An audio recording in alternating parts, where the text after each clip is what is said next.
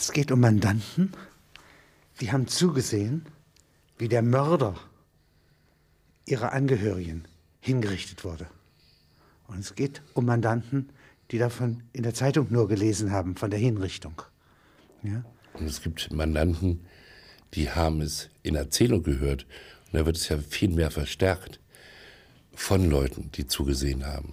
Die einen haben es gelesen und die anderen haben davon gehört, ja, stellen sich es vor, ja, und es ist eigentlich fürchterlich.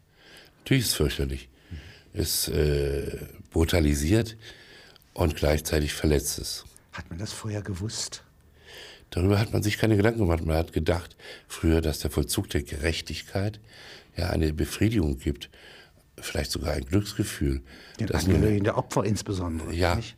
in Wirklichkeit zeigt sich, dass die Leute Schaden nehmen.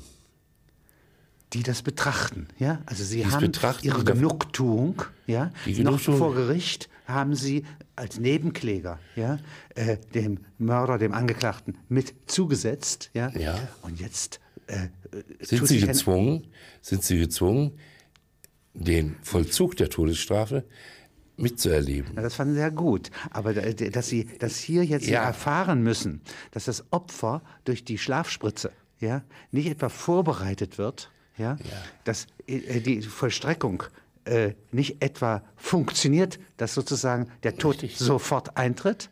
Und still eintritt. Sondern wie so. ein Huhn, das geschlachtet wird, ja, ja. quält sich. Ja, ja, man hat den Leuten immer vorgemacht, dass diese Art der Spritzmethode, ja, sozusagen einen völlig schmerzfreien, praktisch unmerkbaren Tod nach sich führt. Dem ist Sieben nicht so. US-Staaten, nicht, sind äh, insbesondere zwei äh, US-Staaten sind die zentralen Stra äh, Vollstreckungsanstalten, ja, mit diesen, äh, wo die, die Todesstrafe durch Spritze. Richtig, richtig. Das ist eine Giftspritze, aber der vorgesetzt wird ein starkes Schlafmittel. Und dieses Schlafmittel funktioniert offensichtlich nicht gut genug. Das andere das wirkt heißt, quälerisch. Das andere wirkt quälerisch, hat immer, kann gar nicht anders als quälerisch wirken und setzt sich gegenüber dem Schlafmittel durch. Das heißt, auch im Schlaf leidet das Opfer, es windet sich. Was das Opfer empfindet, wissen wir nicht. Ja, man kann es ja nicht mehr ansprechen. Äh, Fünf, sechs, acht Minuten. Todeskampf. 40 ja, Minuten in einem Sichtbar, Fall. sichtbar, das ist ja der, der Punkt. Und darunter leiden jetzt die Zuschauer. Und Sie als Sammelkläger und Anwalt ja, sammeln jetzt im Namen der Mandanten Dollars ein ja, für die Schmerzen. Ja, ich sammle nicht Dollars, ich sammle nicht Dollars ein, sondern ich führe eine Sammelklage für die gegen US-Staaten, die diese Todesstrafe vollstrecken, und zwar stümperhaft vollstrecken. Ja, und ich führe diese Klagen eben durch für alle Leute, die durch die Vollstreckung der Todesstrafen in welcher Form auch immer, über Audio oder Video, das heißt, Sie können es auch gehört haben. Selbst ein Gespräch in der U-Bahn, wo mir jemand dramatisch schildert. Kann Schmerzen auslösen, was, seelischen Schmerz. Was er sich vorstellt. Ja.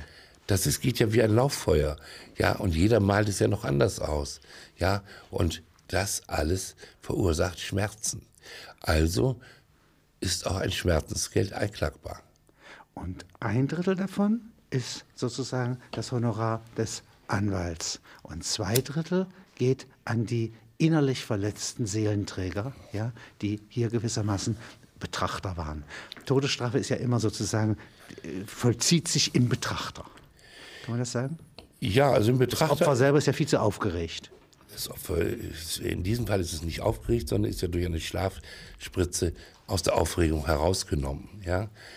Wenn das, sie funktioniert eben. Wenn sie, sie bestreiten ja, dass sie funktioniert. Ich sie haben ja Versuche machen lassen. Ja, es ist gar nicht, nicht wichtig. Es ist gar nicht wichtig, ob sie funktioniert. Es ist wichtig, welchen Eindruck die, der Vollzug auf die Zuschauer macht.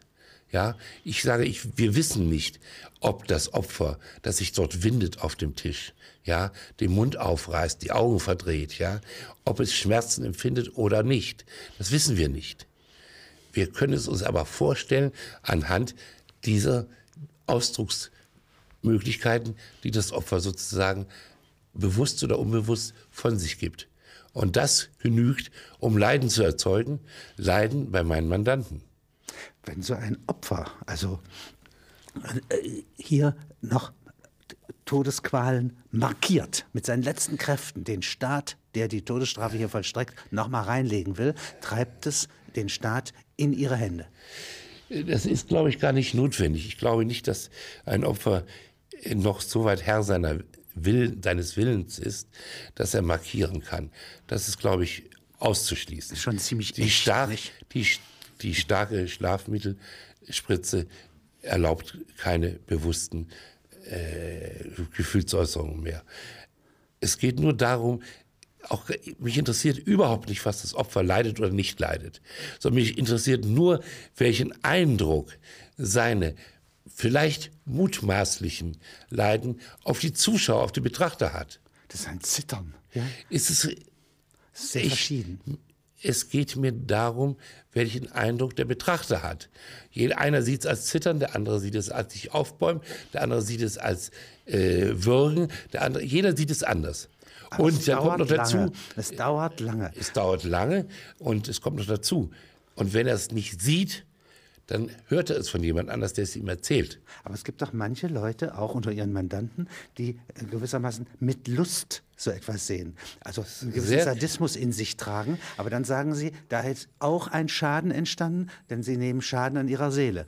Jeder nimmt Schaden an seiner Seele, der äh, dem Sterben eines anderen Menschen, das gewaltsam herbeigeführt wird, äh, Zeuge wird. Und er muss nicht visueller Zeuge sein, sondern er muss, es genügt, dass er es hört. Es muss es gar nicht selbst dabei gewesen sein. Weil sondern er kann sagen auch übertreibt. Ja, es Natürlich. wird ja immer schlimmer. Also äh, in der einen äh, Fall äh, ist es so, dass die Erzählung in den U-Bahnen und auf, im Freundeskreis äh, aus den Leiden von acht Minuten und zwölf Sekunden 40 Minuten macht. Ja? Genau. Und es äh, ist ja auch nur ein Opfer, äh, das vielleicht physisch 20 Leute als Zeugen beigewohnt haben, also außer dem offiziellen Personal, das beiwohnen muss, die Angehörigen, ja. Das vervielfältigt sich ja jeder von denen ist ja ein Multiplikator. Und dann kommt man noch, weil man schon darüber spricht und es so fürchterlich ist im Bericht, auf andere Todesfälle. Ja, wenn die Strangulationen zu langsam gehen. Ja, und äh, das Seil nicht greift. Oder ähm, man hat kanadische Fälle. Das heißt also, es kommen noch andere Schmerzen hinzu, weil man überhaupt über die Todesfälle, ja, die äh, Todesstrafe ja, und ihren Vollzug anfängt zu sprechen. Ja, aber das ist jetzt wiederum nicht Gegenstand meines Prozesses, sondern wir bleiben hier bei dem in Virginia vollzogenen Todesstrafen. Ich kann höchstens einen Rückgriff geben auf die Zeiten, wo Texas noch nicht. Texas vor allen Dingen, Texas. Ja. Lassen Sie mich ausreden. Äh, es geht ja vor allem darum, es wurde ja früher mit anderen Mitteln hingerichtet. Es gab den elektrischen Stuhl, es gab die Gaskammer und es gab das Hängen. Ja, so alle drei Wobei das letzte will ich jetzt mal ausschließen. Während das Beil des Henkers ist ganz aus der Übung gekommen. Kommt ganz aus der Übung gekommen. Guillotine ist in meiner Weise in keinem Staat mehr überhaupt möglich. In den USA, in Europa war es. Wir reden von den USA. Wir reden nur von den USA. Ja. ja.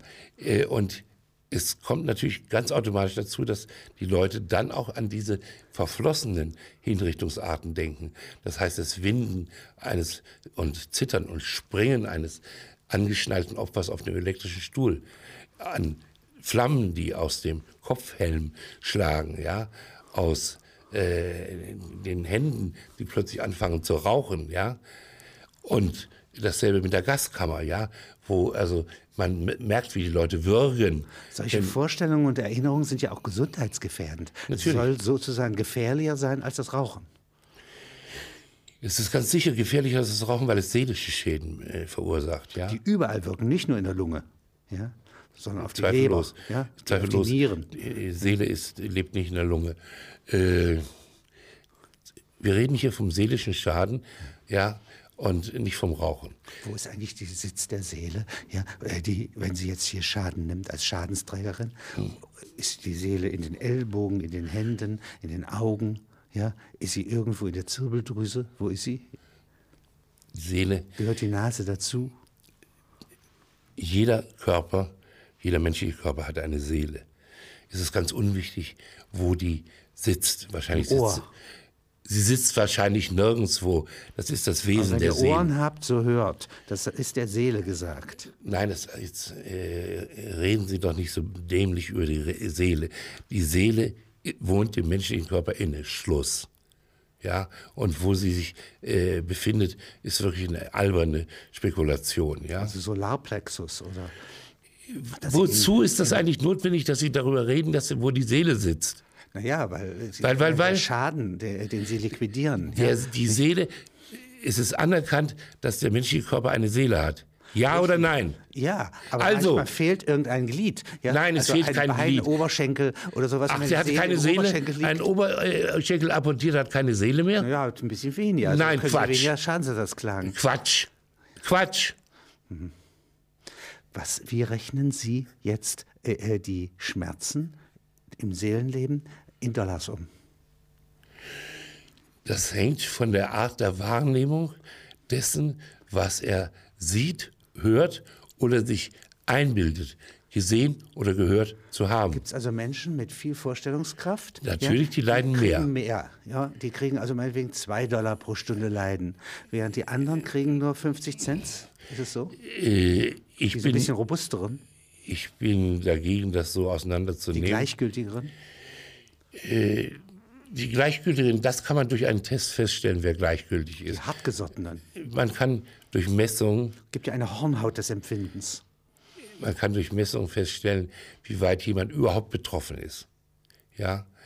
Und mehr kann man auch nicht feststellen. Das machen sie so, man äh, kriegt Sonden ja, an die Glieder Sonden. gelegt, kriegt es nochmal repetiert. Ja, Kriegt einen Film vorgeführt, ja, und wenn man dann sozusagen die Ausschläge der, sehr hoch sind, ja, ja, dann ist seine Empfindsamkeit größer. Und wenn sie null sind, hat er kein Empfinden. und so die scheiden er sich aus. sozusagen ja, dann scheidet er aus. gewissermaßen die Zugehörigkeit zur Mandantschaft. Also seine Schmerzfähigkeit wird von Ihnen nachgewiesen. Die ist aktenkundig, wenn Ja. Sie Ihre Prozesse anlegen. Ja. Wie viele Kläger kommen da so zusammen pro Todesstrafe? Ja, im Schnitt 15.000. Das gibt doch eine ganze Menge. Das heißt, auch wenn kleine Summen eine Rolle spielen, ja, ist es für den Staat doch ein hoher Betrag. Ja, vor allem er wird zunehmen, nicht? Denn ich meine, wenn die Leute anfangen, sich selbst zu hinterfragen, habe ich unter diesem Erfahren eines gewaltsamen Todes gelitten, Schmerzen empfunden, ja. nicht? Dann Sie vergleichen sich ja auch untereinander, ja. Wer mag zurückstehen, ja, in seiner Schmerzempfindlichkeit, ja, wenn andere hier beweisen, dass sie Ausschläge, ich glaube, ihre Skala geht bis 15 nach oben offen, nicht? Ja, äh, sicher. Wir müssen bloß da sozusagen, äh, Oben kappen. wir müssen oben und unten kappen Ja. äh, und wir müssen Schwellenwerte einrichten. Ja. Ich kann nicht jede, jeden winzigen Ausschlag extra bewerten. Ich muss einfach ganz einfache äh, Pegel einführen, die sozusagen sprunghaft nach oben äh, eine höhere Schadensforderung möglich machen. Also neulich meldete sich ein Mandant bei Ihnen, der hatte Hämorrhoiden, ja, und äh, sagte, die Sitzung war mir so lang, ja, nicht, und der starb und starb nicht, ja, und meine Hämorrhoiden taten immer mehr weh. Das wäre kein Schadensersatztatbestand, der gegenüber dem Staat Texas sozusagen Ich weiß nicht, was die Hämorrhoiden äh, mit äh, ein normales physisches Leiden. lange mit, sitzen, der Tod tritt nicht ein Ach was. und nee, nee, nee, nee. Also das wollen wir mal weglassen. Wenn jemand Hämorrhoiden hat, soll er sich nicht lange hinsetzen und soll nicht teilnehmen. ja, aber es also, ist so, dass bei Sitzen die Hämorrhoiden schmerzen, ja, und mehr schmerzen als er muss mit Hämorrhoiden nicht hingehen. Und das sagen Sie selber und deswegen nehmen Sie ihn gar nicht, den nehmen Sie gar nicht erst rein. Ich nehme auch keine Den Epileptiker würde auch auf. der gegnerische Anwalt, ja, würde ihn den Der rausbauen. würde auch, wenn er mit dem Zug fährt, Hämorrhoidenschmerzen haben. Soll ich dann die Eisenbahngesellschaft verklagen, weil der Mann äh, so und so viele Zug, äh, Stunden Zugfahrt gelitten hat an seinen Hämorrhoiden? Man könnte auf die Idee kommen und Nein, sagen, man kann nicht. nur wenig, also nur zwei Cent. Ja? Wieso denn? Wenn jemand Hämorrhoiden hat, weiß er das. Ja, aber für kleine Sammelklagen wäre das auch eine Idee. Ja? Denn die Wieso Züge sollten denn? geschmeidiger fahren. Nein, die Hämorrhoiden sind eine Sache, die man behandeln kann. Ja. Und wenn er sie nicht behandelt, dann ist es seine eigene Sache. Man kann ja auch nicht zu den seelischen Leiden. Na eben. Deswegen weiß ich nicht, wieso Sie von Hämorrhoiden reden. Aber jetzt hat einer der gegnerischen Anwälte äh, Ihnen entgegengehalten, die Umrechnung von Schmerzen in Dollar, ja, und vor Ja. allen Dingen von Vorstellungsschmerzen, ja, nicht Empfindsamkeits. Äh, Wir äh, reden- Skalen ja. äh, gegen Dollar sei doch sehr schwierig zu berechnen. Ja? Und Deswegen habe ich ein System gemacht, das eben oben und unten abkappt, also überempfindliche abkappt und unempfindliche abkappt. Alle Leute, die sowieso eine Gesundheit haben, Epileptiker zum Beispiel, fallen raus. Ja, warum? Weil sie sich sowieso aufregen, oder wie? die regen sich unerfindlich über alles Mögliche auf. Die kann ich rausnehmen. Sie müssen es ja alles einmal durch die Köpfe der Geschworenen bringen. Eben. Deswegen machen wir es doch möglichst einfach. Und da lösen Sie jetzt sozusagen mit Ihren Berichten, ja, Ja. mit den Filmen, die Sie vorführen, ja, Äh, da lösen Sie eigentlich äh, hauptsächlich schon mal ein Schmerzempfinden aus und auf der anderen Seite des Schmerzempfindens steht das Urteil der Geschworenen. Das ist die Kampfmaschine, möchte ich mal so sagen, die Schadensersatz produziert. Am besten ist es, man macht diese Versuchsreihen mit Geschworenen, damit wir gleich wissen, wie zu sagen, der Durchschnitt des amerikanischen Bürgers auf so etwas reagiert. Derselbe Bürger, der am Urteil auch teilgenommen hat, ja, zur Urteilsfindung beigetragen hat. Ich bin dafür, dass die Form sehr vereinfacht wird und im Zweifelsfall bin ich immer bereit, jemanden eine Stufe zurückzustufen, ja, denn ich will nicht in den Verdacht kommen, hier Beutelschneiderei zu betreiben, ja, und hier den Staat mutwillig zu schädigen. Indirekt leben Sie ja mit Ihren Sammelklagen, also mit der gewerblichen Anwaltstätigkeit, die Sie ausüben, äh, von der Todesstrafe. Wenn die jetzt abgeschafft würde in den USA generell, ja, würden Sie Schaden nehmen? Würden Sie das bedauern? Würden Sie dafür Schmerzensgeld nehmen, dass Ihnen sozusagen Ihre Sammelklagenobjekte entzogen werden? Nein. Nein. Ich würde es als einen ungeheuren Vorteil betrachten, wenn die Todesstrafe nicht mehr vollzogen wird. Insofern es der Zivilisation verpflichtet. Nein, es ist einfach so, es gibt genug andere Möglichkeiten, Sammelzuklagen durchzuführen. Ich muss nicht mich an die Todesstrafe klammern, die ich selbst für schlecht halte. Ablehnen. Ich lehne sie deswegen ab, Sie lehnen sie auch ab, wenn sie exakt vollzogen würde, wenn sozusagen der Tod sofort eintritt, ich lehne sie unmerklich eintritt. Unmerklich gibt es nicht. Äh, Das gibt es einfach gar nicht. Ja, Weil das Bibbern und Zähneklappen auch vor der Todesstrafe schon einsetzt. Es geht auch gar nicht darum. Ich würde Sie, ich, wenn Sie mich fragen, warum ich es ablehne, dann lassen Sie mich auch antworten. Äh, Es geht darum, dass ja auch gleichzeitig eine Brutalisierung der Gesellschaft stattfindet. Das heißt, Leute, die am Vollzug einer Todesstrafe teilnehmen als Zuschauer, gehen anders hinein und anders heraus. Das ist ein Riesenunterschied. Wer das mitgemacht hat, abgesehen von seinem seelischen Nicht Schaden, geläutert, sondern brutalisiert. brutalisiert. Das ist Natürlich. ansteckend. Natürlich, wenn ich sehe, wie einfach das geht, dass der Staat jemand vom Leben zum Tode befördert, ja, dann sage ich mir, nun gut, das kann ich auch. Ja, und wenn ich nun ein einfacher Geist bin, ein sehr junger Geist bin, dann umso einfacher.